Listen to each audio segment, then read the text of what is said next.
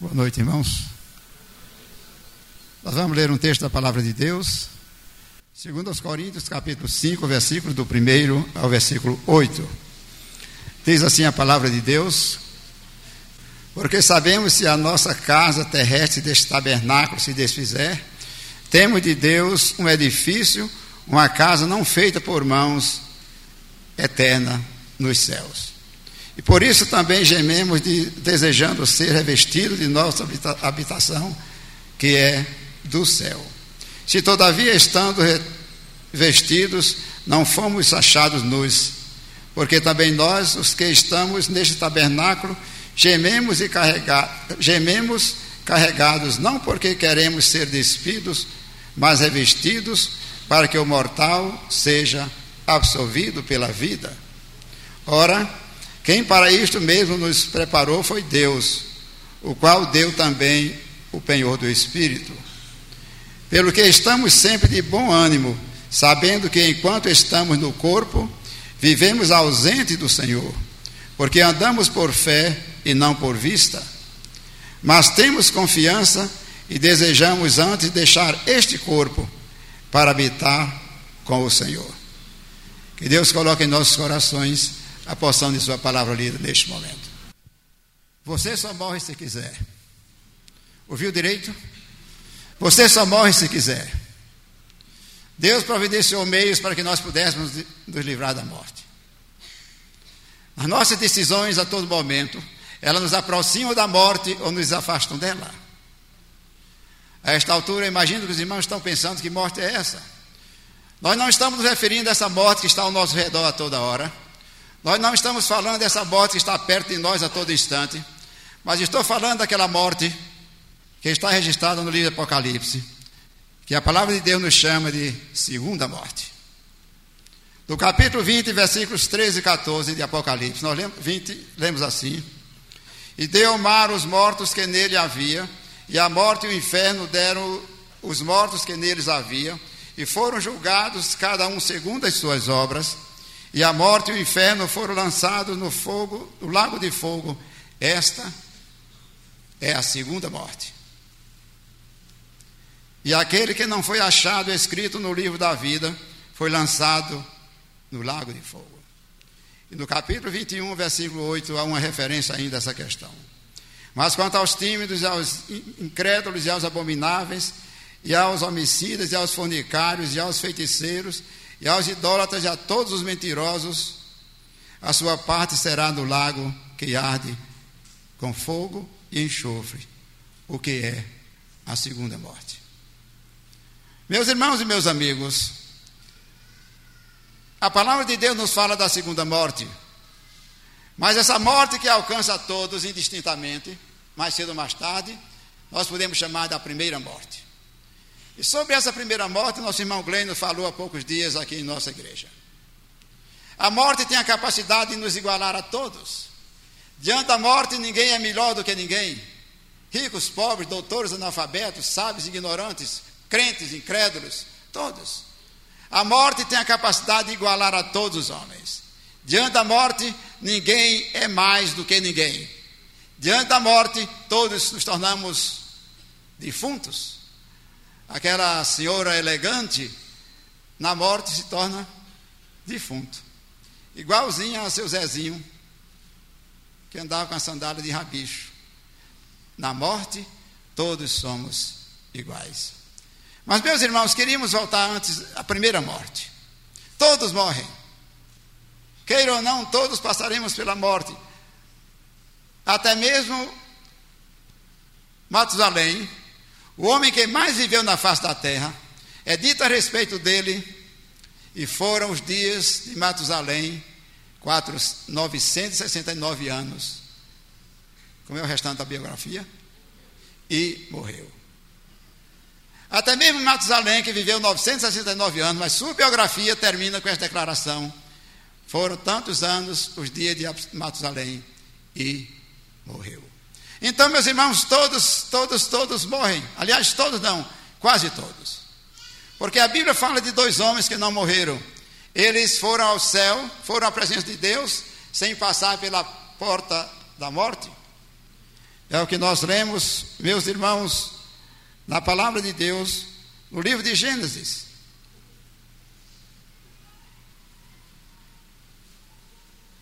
Gênesis 5, 27. Diz assim a palavra de Deus: E foram todos os dias de Matusalém, 969 anos, e morreu. Então, meus irmãos, a morte, a primeira morte, ninguém escapa dela, a não ser esses dois homens. Em Gênesis 5, 22 e 24, nós lemos o seguinte: E andou Enoque com Deus depois que gerou a Metusalém, trezentos anos, e gerou filhos e filhas. E foram todos os dias de Enoque 365 anos. E andou Enoque com Deus e não se viu mais, porquanto Deus para si o tomara. Enoque foi um homem que não experimentou a primeira morte. Imagine também não a segunda. Ele andava e Deus arrebatou. Ele foi arrebatado por Deus para a presença do Pai, sem passar pelas agruras da morte. Mas outro homem, a Bíblia nos conta que ele não morreu. Em 2 Reis, capítulo 2. 2 Reis, capítulo 2. Diz assim a palavra. 2, 9 a 11. 2 Reis 2, 9 a 11. Lemos assim. Sucedeu, pois, que, trazendo, que havendo eles passado, Elias disse a Eliseu: Pede-me o que queres que eu faça antes que seja tomado de ti. E disse a Eliseu: Peço-te que haja poção, peço-te que haja poção dobrada de teu espírito sobre mim. E disse Elias: Coisa dura pediste. Se me vires quando for tomado de ti, assim se te fará porém senão não se fará.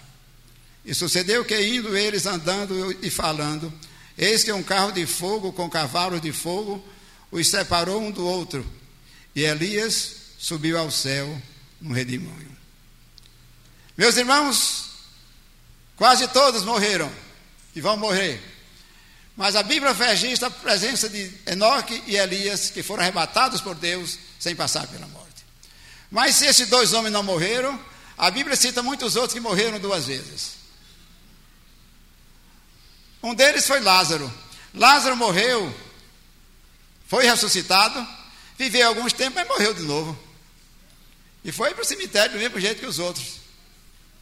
Lázaro foi ressuscitado por Jesus, amigo da família, e depois viveu algum tempo e morreu também. A mesma coisa acontece com um jovem, filho da viúva Naim, que foi ressuscitado por Jesus. Depois de ter vivido mais algum tempo, morreu e foi sepultado de novo. Mas de um modo geral, meus irmãos, todos passamos pela primeira morte. Todos passamos, todos, todos, todos. Mas nesta noite, nós gostaríamos de fazer uma referência a segunda morte. O texto que nós lemos em Apocalipse nos fala da segunda morte. No livro de Gênesis, capítulo 2, versículo 7. Gênesis 2, versículo 7. A palavra de Deus nos diz assim: E formou o Senhor Deus o homem do pó da terra, e soprou em seus narizes o fôlego da vida, e o homem foi feito alma vivente. Então, meus irmãos, o homem foi feito alma vivente. O homem tem uma, o homem é esta alma. Esta alma vivente que Deus, que veio com o sopro de Deus, é a vida do homem. Nós somos a alma. Você não é seu corpo, você é sua alma. Então você não tem uma alma, você tem um corpo, porque você é a alma. Você não tem um, uma alma, porque você não é o corpo para ter a alma. Você é esta alma, e porque você é alma, você tem um corpo. Está dando para entender? Isso significa, meus irmãos, que esta vida, que nossa vida é eterna. Porque se nós somos a alma, esta alma recebeu o sopro de Deus e é eterna. Ao experimentarmos a primeira morte, ao passar pela primeira morte, apenas estamos começando a nossa viagem para a presença do Pai. Nós não somos o corpo, nós somos a alma, nós somos esse sopro de Deus, que é eterno. É eterno. Agora, meus irmãos, o texto que nós lemos em, em, Coríntios, do apóstolo Paulo, no 2 Coríntios, capítulo 5, vejam que coisa, que explica melhor isso aí. 2 Coríntios 5. E Paulo diz assim, versículo 1: Porque sabemos que se a nossa casa terrestre desse tabernáculo se desfizer, temos de Deus um edifício, uma casa não feita por mãos, mas uma casa eterna nos céus. Quando este edifício se desfizer, qual é o edifício? Qual é a casa? O corpo. Então nós, nós, nós moramos num corpo. O corpo é esta casa que um dia se desfará e receberemos uma casa perfeita com tecnologia, construída com tecnologia celeste, do céu. Está dando para entender? Então, nós não somos o corpo, nós somos a alma. Nós vamos entender bem em Lucas 23, 43.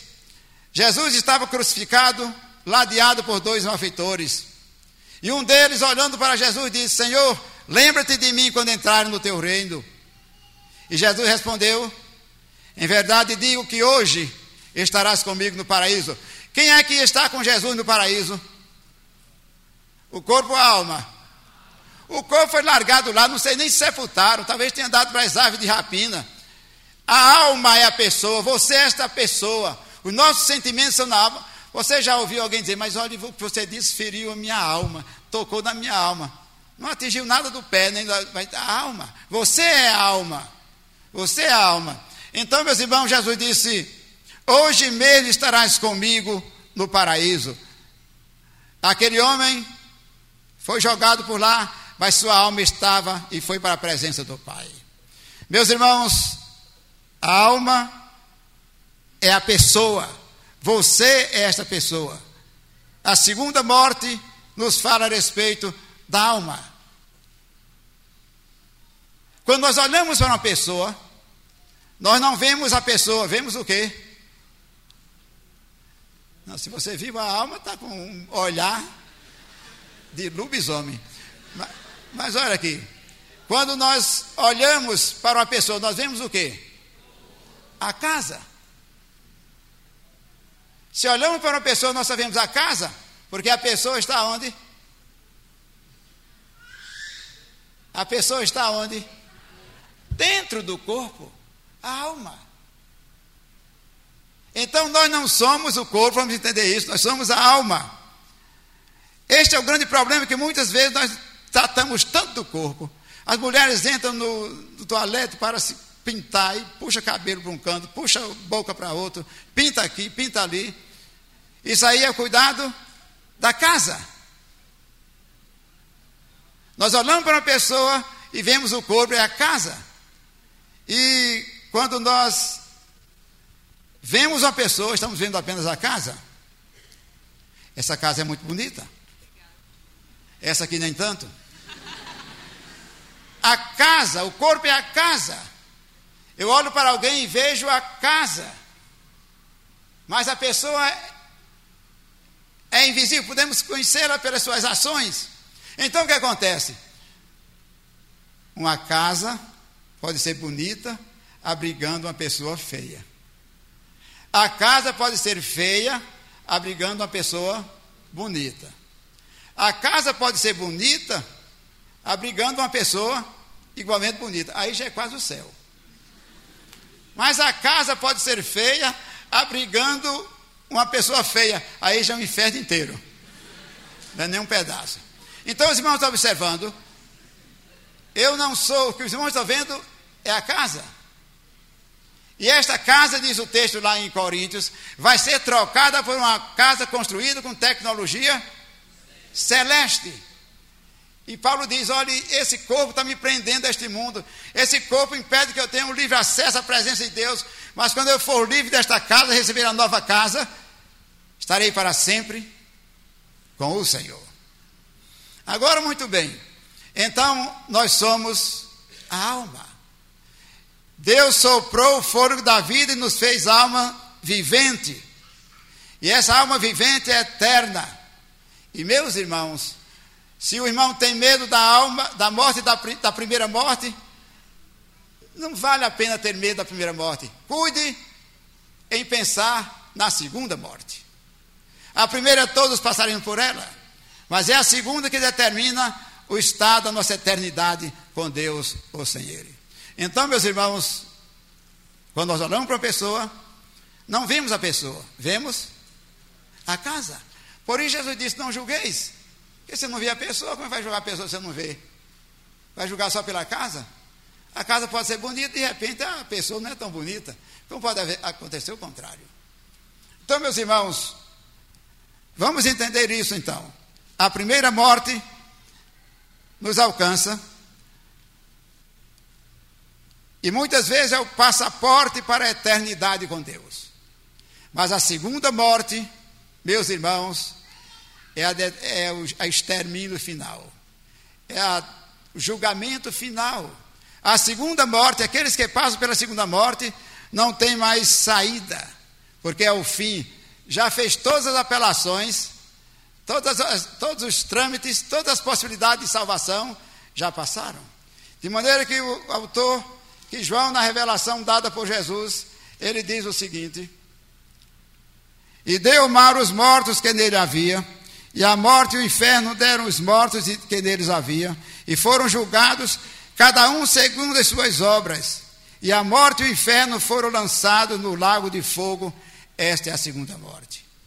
Todos esses foram julgados, por quê? 15. E aquele que não foi achado escrito no livro da vida foi lançado no lago de fogo.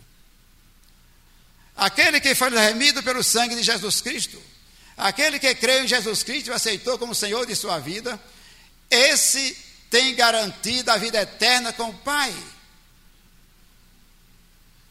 Na visão que João teve, viu as pessoas que foram dadas pelos. E todas elas receberam um corpo novo. Salvo ou perdido, todos vamos receber um corpo novo. Eu imagino que esse corpo seja semelhante ao corpo de Jesus após a ressurreição. Mais ou menos. E nós, salvos, receberemos esse corpo, iremos, e nós que seremos transformados, aqueles serão transformados no arrebatamento, receberão um novo corpo também. Corpo não corruptível, mas um corpo incorruptível. Meus irmãos, a primeira morte não nos mete medo, mas devemos ter medo da segunda morte. Devemos procurar todos os meios, possibilidades, como nos livrar da segunda morte.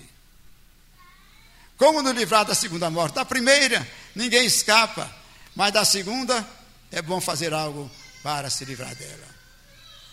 No Evangelho de Lucas, no capítulo 10, Lucas 10, veja aí.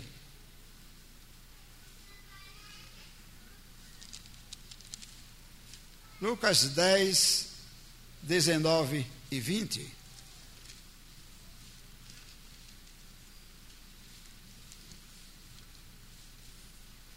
Diz assim: Eis que vos dou poder para pisar serpentes e escorpiões, e toda a força do inimigo, e nada vos fará dano algum.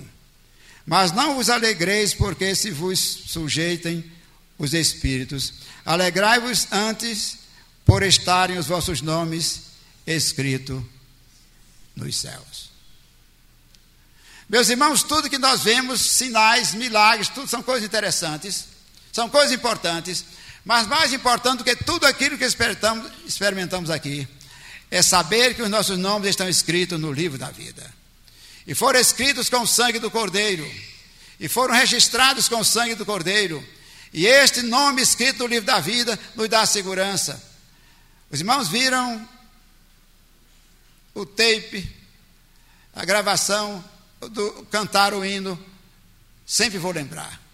Se irmãos virem o clipe desse hino na internet, meus irmãos, é uma coisa terrível, desesperadora. Mas essas pessoas estavam entregando suas vidas. Eles eram sacrificados na arena, mas plenamente conscientes de que os céus estavam de portas abertas para recebê-los. E a cada vez que chegava um, os anjos cantavam aleluia. E a festa é grande, é grande nos céus. Aqueles que não passaram pela segunda morte, aqueles que tiveram seus nomes escritos no livro da vida, aqueles que se arrependeram de seus pecados, aqueles que entregaram sua vida a Jesus, aqueles que disseram: Sim, Senhor, eu quero que tomes conta da minha vida. Hoje nós temos, os dias atuais, tem se materializado muita fé, tem se procurado com mais interesse coisas materiais do que o nome no livro da vida. Meus irmãos, a nossa morada aqui, a nossa casa aqui é temporária. Nós somos peregrinos, estamos passando por este mundo de passagem. Nós somos peregrinos e estamos numa casa alugada. Mas deixaremos esta casa e moraremos eternamente naquela construída pelo Senhor. Pelo Senhor. E meus irmãos, diz o apóstolo na segunda carta que nós lemos, estaremos sempre com o Senhor. Se a nossa, porque sabemos que se a nossa casa terrestre deste tabernáculo se desfizer, temos de Deus um edifício. Então, meus irmãos, não é uma casinha, não, vai ser um edifício. Um, muito melhor do que o lado do triplex do, muito melhor, muito melhor. Perdão. Não tem comparação. Mas, irmãos, Paulo diz: este tabernáculo, esta casa será substituída por uma casa nova, eterna, feita nos céus.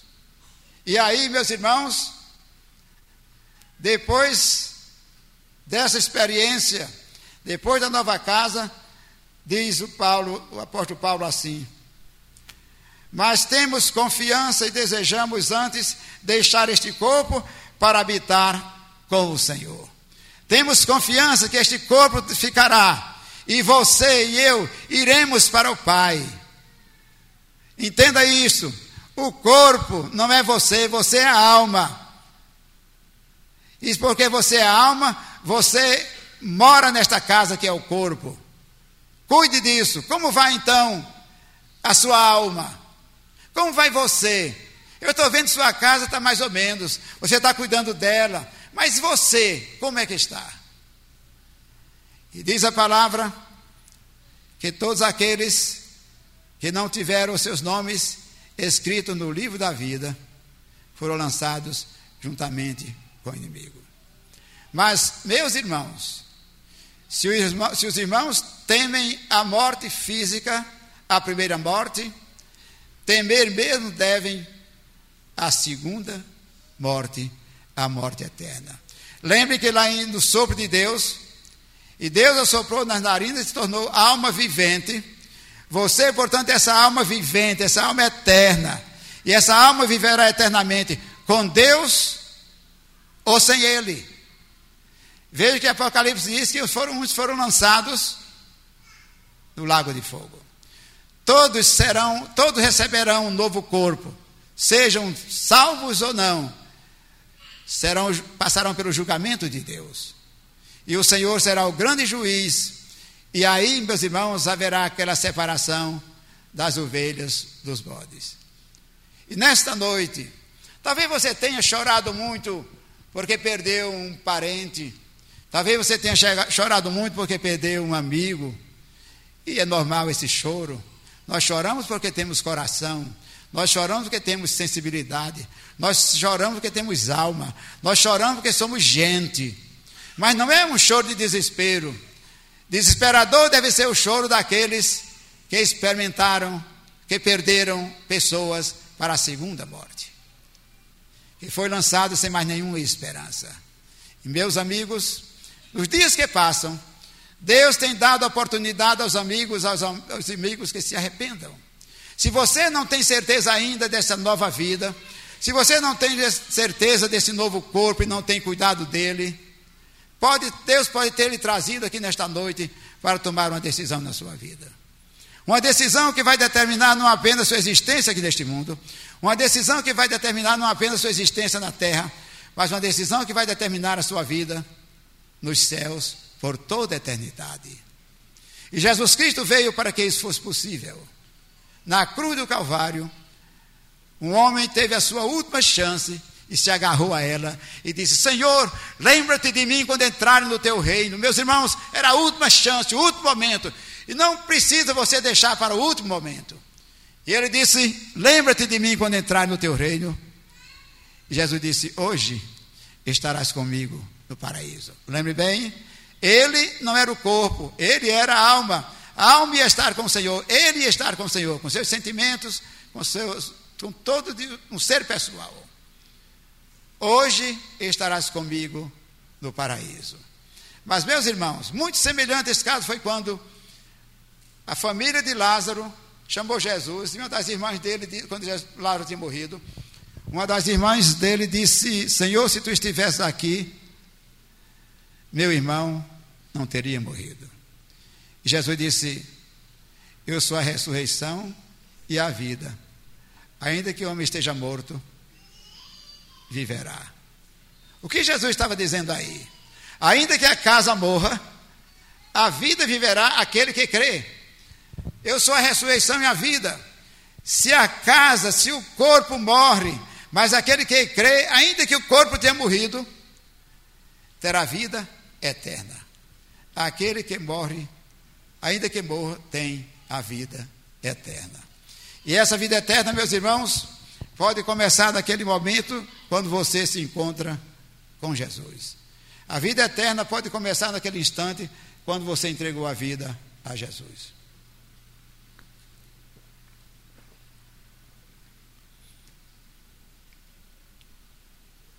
Aí diz o autor de Eclesiastes: Volte o corpo à terra de onde veio, e volte o espírito para o Pai. A casa vai ser desfeita, vai ser cremada, vai ser jogada por aí.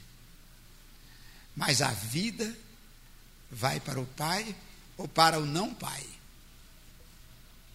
Terminando, irmãos. Temos observado como a indústria de cosméticos tem se desenvolvido. Temos lido que não há crise na indústria de cosméticos. O que significa isso? Que as pessoas estão fazendo tudo, cuidando muito da casa. Da casa. E eu soube já existe salões de beleza para defuntos. E o irmão estava dizendo que tem uns que, como morto, ficam mais, mais bonitos do que quando eram vivos. Tem uns que não tem cosmético tem jeito. Mas, meus irmãos, tudo isso, a preocupação que nós temos com a casa, com a aparência. Mas nós não somos a casa, nós somos a alma. Nós somos a alma. Meus irmãos, somos quais peregrinos na terra, carregando a nossa casa, carregando a nossa tenda. Uma tenda que será trocada, substituída por um edifício fundado nos céus pelo Senhor. Vivemos numa tenda, carregamos esta tenda no nosso viver. Essa casa adoece, essa casa sofre dores, mas receberemos uma casa eterna, feita nos céus. A casa na qual nós moramos é passageira. Estamos aqui como inquilinos, dizemos de passagem. Mas a nova casa que receberemos o corpo imortal é eterno, vindo de Deus. E meus irmãos, a alegria dessa vida com o Senhor pode começar agora, no instante que você entrega a sua vida a Jesus, e Ele cuidará do seu corpo e da sua alma. Pense nisto. Jesus veio para nos transportar para ser o caminho que nos leva à presença do Pai. Só há este caminho, mas ele é verdadeiro. E Jesus quer nos conduzir à presença do Pai. Nesta noite, pense bem: o que você tem cuidado na sua vida? Tem cuidado da sua casa? Continue cuidando. Mas tem cuidado daquela, da sua alma, que é imortal? Veja isso. Jesus o trouxe aqui nesta noite para que você pudesse pensar e refletir e tomar decisões mais importantes de sua vida. Que Ele nos abençoe. Amém.